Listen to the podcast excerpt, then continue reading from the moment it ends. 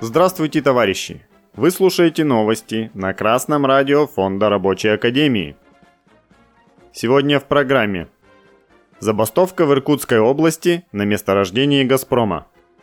В ДНР погасят долги по зарплате перед коммунальщиками и шахтерами. 10 октября информационное агентство «Нефть и капитал» сообщило, что в Иркутской области на Кавыктинском месторождении «Газпрома» бастуют рабочие. Забастовку объявили работники фирмы «Кадана». Это субподрядчик «Стройнефтегаза».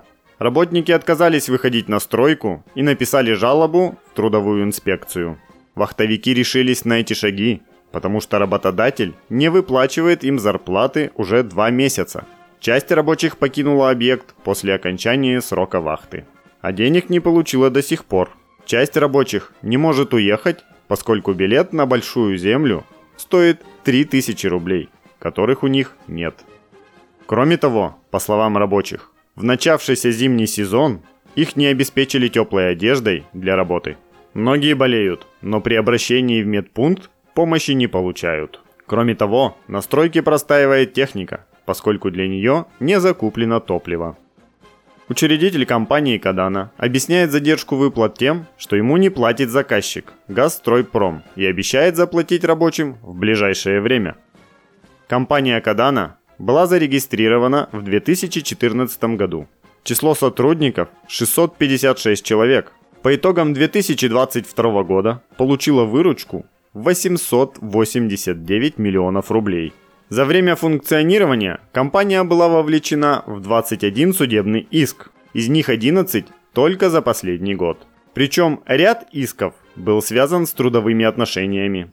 Тогда суд обязывал компанию выплачивать зарплату и компенсацию работникам. Добыча газа на месторождении начата в декабре 2022 года. Кавыктинское месторождение наряду с Чаяндинским месторождением в Якутии, является сырьевой базой для газопровода «Сила Сибири» в Китай.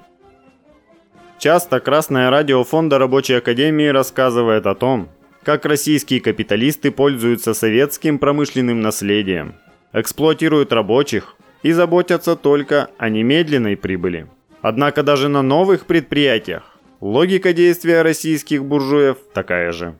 Присосаться к выгодной отрасли, в данном случае добывающей, кое-как организовать производство, кое-как обеспечить рабочих, по возможности поменьше платить зарплату и также быстро уйти с прибылью.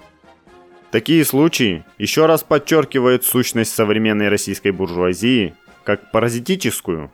Они не способны создавать, они способны только тянуть соки из нашей земли и из рабочих. Только рабочий класс возглавляемый своей партией, способен создать такую экономику, которая обеспечит полное благосостояние и свободное всестороннее развитие всех членов общества. Однако для этого рабочие должны организоваться. Желаем рабочим Кавыктинского месторождения успеха в забастовочной борьбе. Организация забастовки затруднена в условиях вахтовой работы, но все же возможно. Рабочие крупных промышленных предприятий должны взять пример с вахтовиков и бороться за свои интересы на своих предприятиях. 4 октября «Комсомольская правда. Донецк» сообщила, что к середине октября шахтерам Донецкой Народной Республики выплатят долг по зарплате за 4 месяца. Это май, июнь, июль и сентябрь.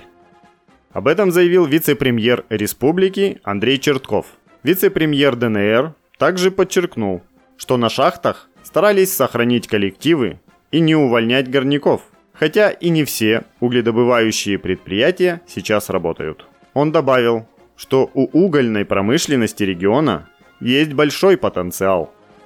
Тоже интернет-издание рассказывало 12 октября, что средства на погашение долгов коммунальщикам и шахтерам поступили в Министерство финансов ДНР – об этом также сообщил первый вице-премьер республики. По его словам, все зарплаты по предприятиям ЖКХ, угольным предприятиям были согласованы с федеральным центром в сентябре.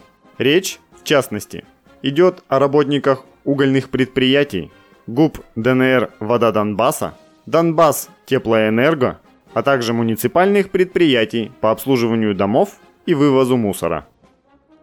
Ситуация в Донбассе напоминает нам о том, что если что-то не развивается, то оно деградирует.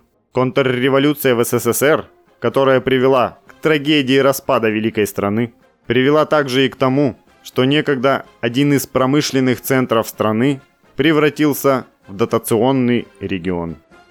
Шахтеры, которые в свое время начинали стахановское движение, вводили новейшие технологии и ставили мировые рекорды по добыче угля, теперь стоят с протянутой рукой. Они даже не бастуют, а просто ждут деньги из федерального центра. Нельзя ожидать, что такое течение дел изменится на противоположное в одночасье. Однако, мы обращаемся к рабочим Донбасса с призывом. Поднимайтесь, вступайте в рабочую партию России. Вернем былую славу сердцу России. Новости читал Алексей Чопа с коммунистическим приветом из города Свердловск.